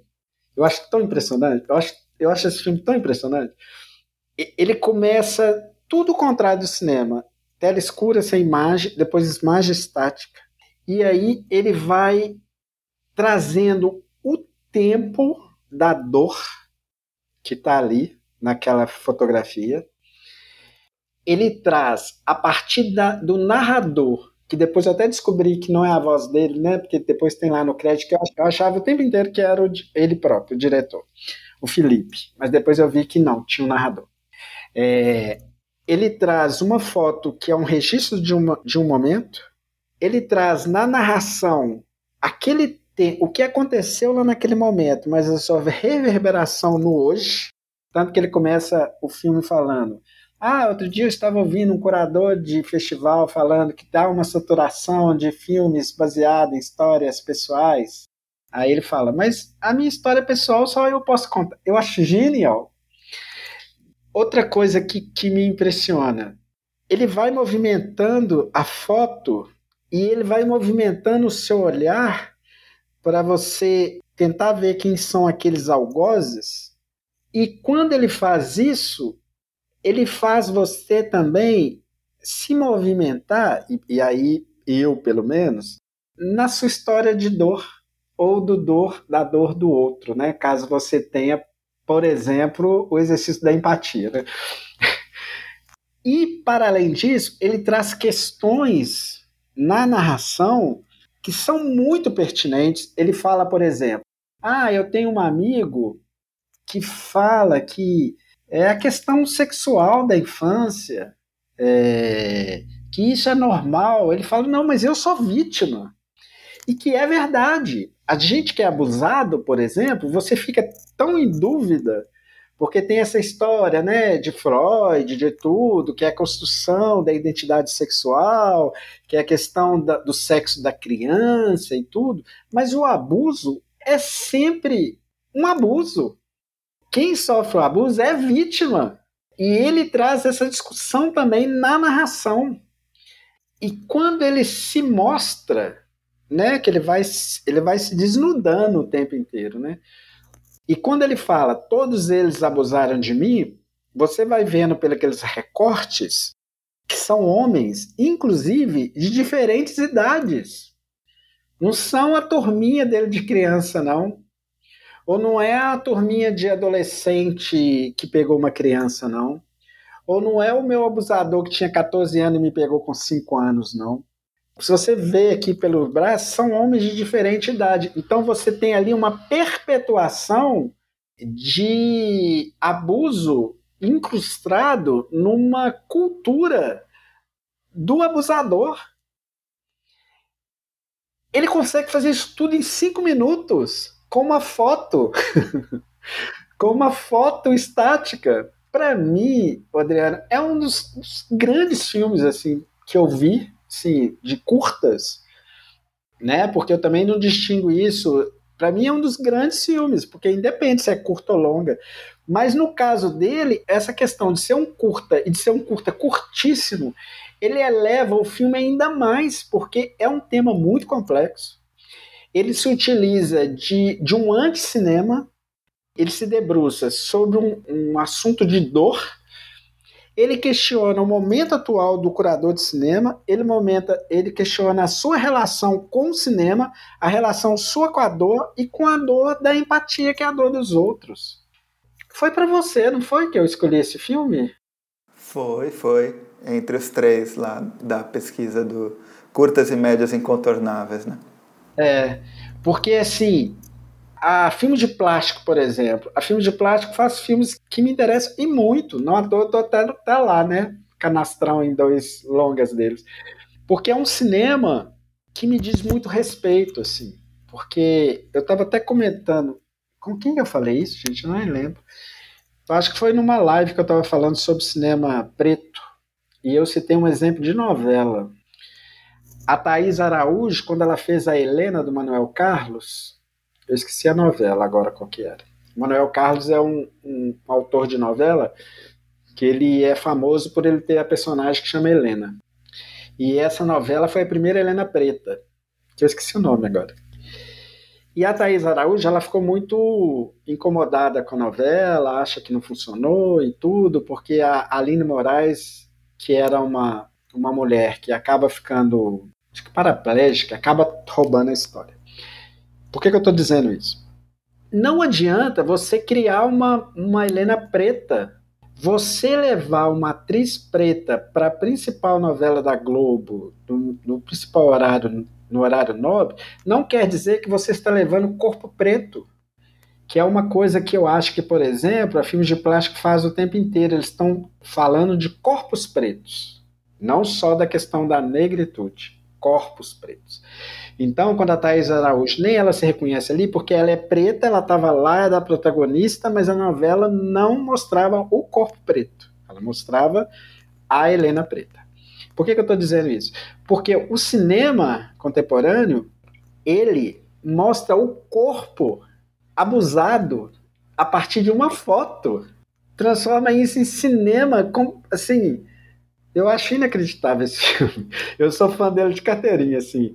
É, eu acho grande. E olha que curioso. Eu sei que teve um festival agora, uma mostra, que até exibiu os filmes do Felipe, agora recentemente. Foi o Levante, isso. Teve uma retrospectiva dele. E eu não vi nenhum. Porque eu não, não pude, sei lá, eu tava sem poder ver, porque eu tenho um trabalho formal que eu trabalho o dia inteiro, que me toma muita vida. Tanto que o meu site eu faço só no, nas horas vagas, que é à noite e final de semana. E eu não consegui ver a retrospectiva do Felipe. Então, o Felipe, eu nem conhecia ele. É de novo o que eu estava te falando. Eu vejo o filme a partir do meu repertório. Não estou querendo dizer que o repertório é, externo não me interessa. Me interessa sim. Tanto que eu, eu, eu leio, eu pesquiso. Eu, mas eu fui ver o filme do Felipe eu nem sabia quem era ele, nem conhecia ele. Assim como foi o filme do André Novaes, o, o André Novaes ele mandou para mim um curta lá dele no início, porque o Maurílio trabalhava comigo no cinema e eu já gostei, né, era crítico de cinema naquela época e tudo. Ainda sou hoje, mas eu quase não uso essa expressão mais. É, o André mandou e eu vi o filme dele, eu fiquei impressionado e assim que eu também não conhecia. E o Felipe é a mesma coisa. Eu só fui falar com o Felipe depois, porque ele fez uma ironia comigo e eu não gostei. Eu fiz uma matéria de cobertura do, do da Mostra Tiradentes e ilustrei com a, a, o filme dele, que era o principal, né? Ali era matéria de cobertura e eu estava falando de outros filmes, mas eu falei, que foi o link que eu te passei na época. E eu postei no Facebook. E ele entrou lá e fez piada, falando assim: nossa, que estranho. Uma coisa assim. Ou seja, né? O site Mulher Cinema Brasileiro, aí com a foto dele, não sei. Aí o Vitor Guimarães, que eu gosto muito, me defendeu. Respondeu para ele assim: Você não conhece o Adilson? Aí o Vitor falou assim: O Adilson é foda, esse site dele é muito foda. E eu não gostei da forma como o Felipe escreveu lá. Eu senti nele assim, uma certa ironia. E aí eu chamei ele no privado. E falei com ele. Falei, não entendi seu comentário. Se bem que, na verdade, acho que eu não chamei nesse momento, não. Eu, eu, eu, eu chamei ele quando eu, eu citei ele para você nos filmes. Porque ele escreveu. Aí ele veio com uma outra postura e, e, e publicou assim: Ah, eu fui. Na sua postagem, ele falou assim: Eu fui lembrado. Meu filme foi lembrado por mim. Aí eu chamei ele no, no privado e falei: Seu filme não foi lembrado, não. Eu destaquei o seu filme na década. e um monte de filme que eu já assisti. E aí a gente acabou rindo e tudo. Ele falou: não, é porque quando eu. A primeira vez que eu vi, eu, eu não entendi que era lá o site da Mulher de Cinema Brasileiro falando do filme. Eu falei: pois é, mas então eu me apresento para você. Eu sou Adilson Marcelino, trabalho com cinema há 30 anos e o seu filme eu gosto muito, mesmo. E escolhi seu filme na década. E aí que eu vinha aí que eu vinha conversar com o Felipe, a gente foi amigo de Facebook e tudo, mas eu não conhecia ele. Então assim, esse filme dele, para mim, e continuo não conhecendo, né? Conheço superficialmente. Depois ele foi curador, né, da mostra, acho que de Tiradentes, né? E eu acabei até contando para ele nessa conversa privativa do meu abuso na infância, a gente conversou um pouco sobre. Mas eu tô contando essa história toda para te falar que é um, um realizador que eu nem conhecia. não conhecia o cinema dele, não, não sabia se ele tinha como que ele era visto porque é isso que me interessa assim, no cinema brasileiro. Eu, desculpa a expressão, mas eu caguei por o cinema que são validados por outras pessoas, entendeu? Assim, é. o cinema brasileiro me interessa e ponto. Até filme ruim eu gosto, mas eu gosto de assistir. Mas eu tenho discernimento para saber se o filme, né, as fragilidades dele ou não, enfim mas ele me interessa só por ser cinema brasileiro, já me chamou atenção e eu quero assistir. Agora, muitas vezes eu nem sei de quem, tá, quem é a pessoa. E o cinema, o filme cinema contemporâneo, ele me pegou pelo filme em si, que eu acho, Adriano, uma coisa, não sei o que, que você pensa sobre esse filme. Não, gosto muito. Eu achei que você foi muito preciso assim na, na análise, na, na abordagem, todos os méritos né, do, do filme. Assim, é um filme que ele, ele, ele usa né, como dispositivo essa única fotografia, né, mas ele em nenhum momento ele nos dá a ver essa fotografia em sua totalidade. Né? E, além disso, em nenhum momento ele nos dá a ver o rosto desses agressores. Né? Ele, o único rosto que a gente vê no filme é, é o próprio rosto dele é, que está contando essa história, né? Apesar de ser um, um, texto lido por uma outra pessoa, pelo Gustavo, né? É, é o Felipe ali se colocando em primeira pessoa, discorrendo, né? Sobre essas dores muito pessoais, né? E que são justamente isso, né? Dores que não que não vão se, se esgotar simplesmente por uma postura dele, né, como ele fala do, do amigo, né, que o amigo fala para ele não se tratar mais como vítima, né? E aí ele se coloca desse modo que você colocou no texto, né? Mas eu sou uma vítima, eu tenho que me colocar dessa maneira, né? Então, acho acho que tem tudo isso que você colocou, né? Tem uma reflexão sobre é, o cinema que está sendo feito no, no, Brasil nesse momento, até de uma forma irônica, né?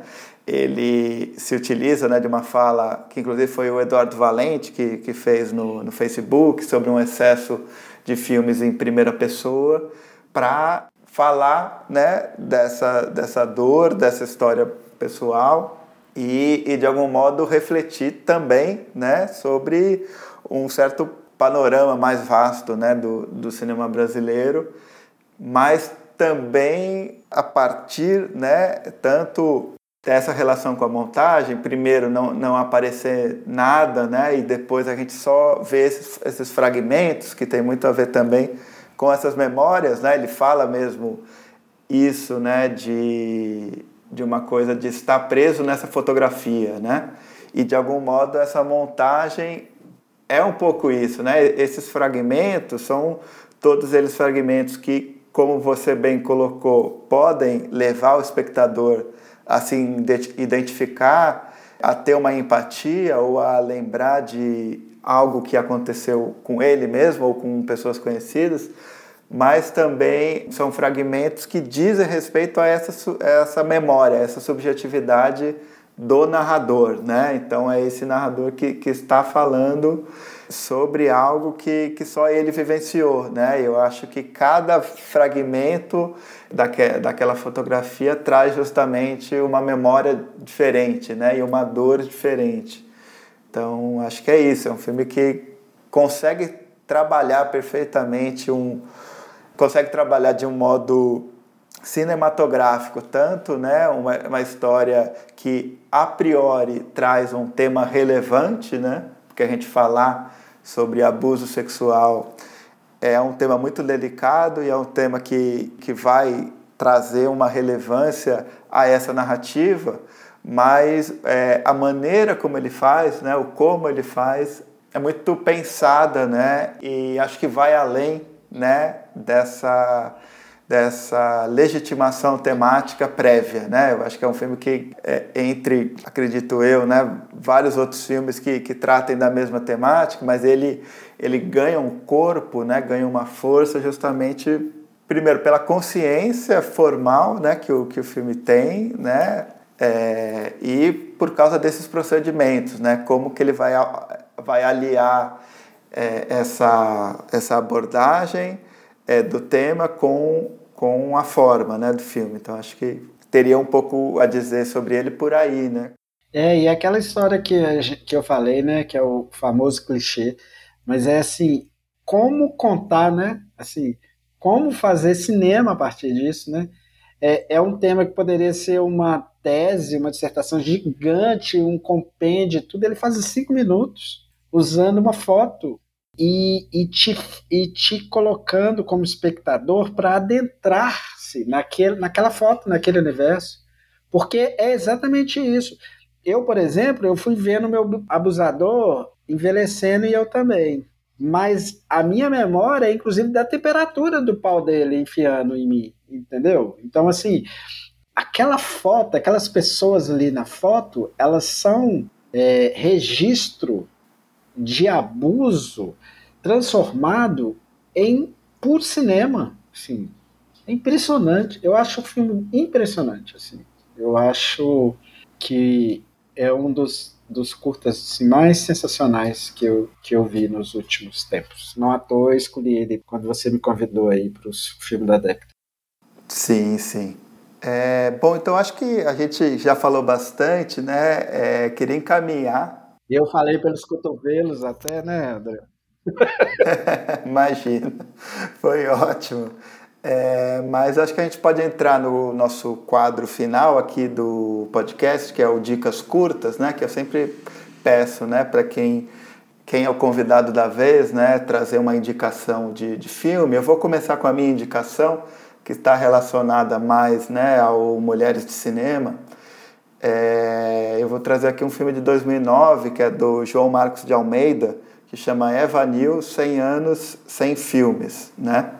É, que é uma homenagem justamente a Eva Nil, que naquele ano é, completaria o seu centenário de nascimento, né? E é um filme realizado aqui em São Paulo pelo pessoal da Filmes de Caixote, né? Então tem é, é, dirigido pelo João Marcos de Almeida, mas tem a participação, seja em tela, seja fora, do Marco Dutra, da Juliana Rojas, da Gilda Nomati, é, do Caetano Gotardo, enfim, do Sérgio Silva, de, de uma série de pessoas que formam esse núcleo criativo aqui em São Paulo, né?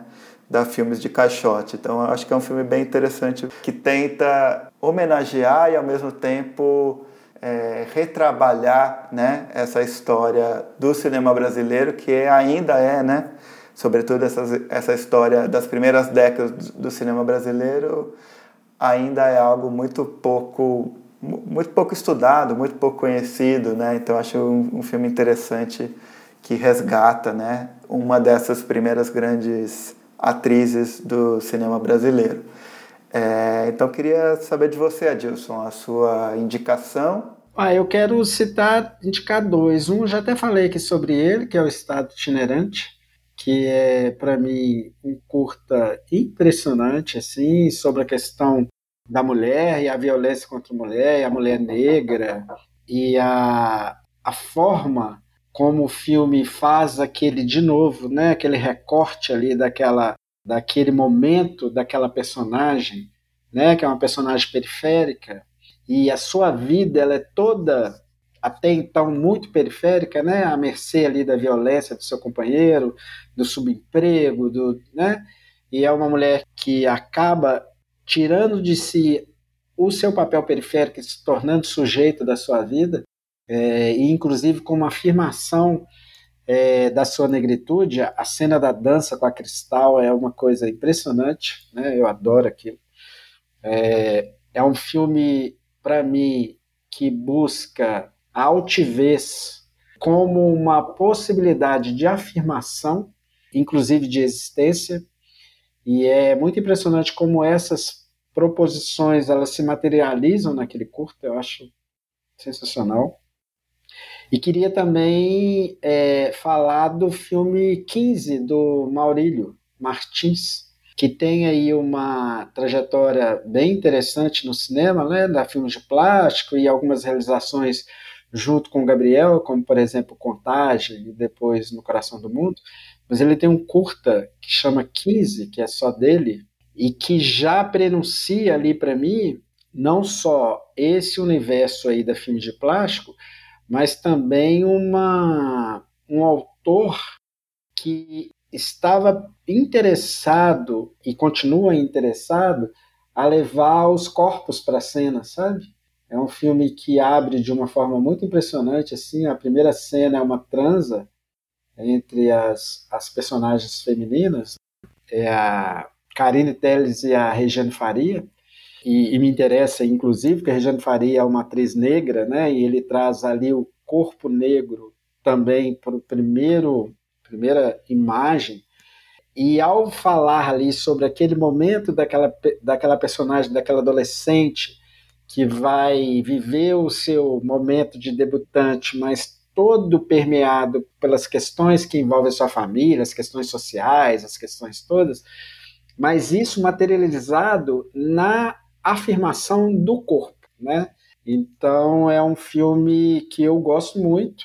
É, acompanhei lá o, o desde sempre, porque ele é meu amigo, mas quando ele lançou No Coração do Mundo, ele até falou sobre isso, que ele acha que eu sempre fui muito rigoroso com ele nas minhas impressões, porque o fato dele ser meu amigo nunca me impediu de ter uma visão muito crítica sobre a produção dele, mas que sempre me interessou. E no 15 eu acho, eu quero destacar também porque ele também é uma afirmação do corpo periférico. Maravilha, né? O Maurílio participou aqui do podcast, se não me engano é o episódio número 8, então para quem estiver nos ouvindo e quiser descobrir essa conversa que eu tive com o Maurílio, é só procurar lá no feed do podcast ou lá no Cine Festivais, a gente tem todos os episódios lá. É, então é isso, Adilson. Valeu demais pela conversa, é, agradeço pela atenção, pela disponibilidade e, enfim, vamos é, nos falando. Espero que em breve né, a gente consiga voltar a, a se encontrar. Realmente está bem difícil esse período sem festivais presenciais, né? Mas é isso. Pelo menos a gente tem essas possibilidades de fazer essas conversas por aqui no momento, né? Mas nunca é a mesma coisa. Ah, eu adorei, assim, desculpa se eu fui muito prolixo, mas é, a gente está falando de cinema brasileiro, cinema brasileiro é minha paixão e está completamente intricado aí com a minha vida, né? Uma questão existencial mesmo na minha vida. Mas adorei nossa conversa e você ter esse interesse aí, né, de me ouvir e, e de dar um espaço aí para eu falar o que eu penso a partir desses filmes aí que a gente discutiu aqui. Então agradeço demais o convite.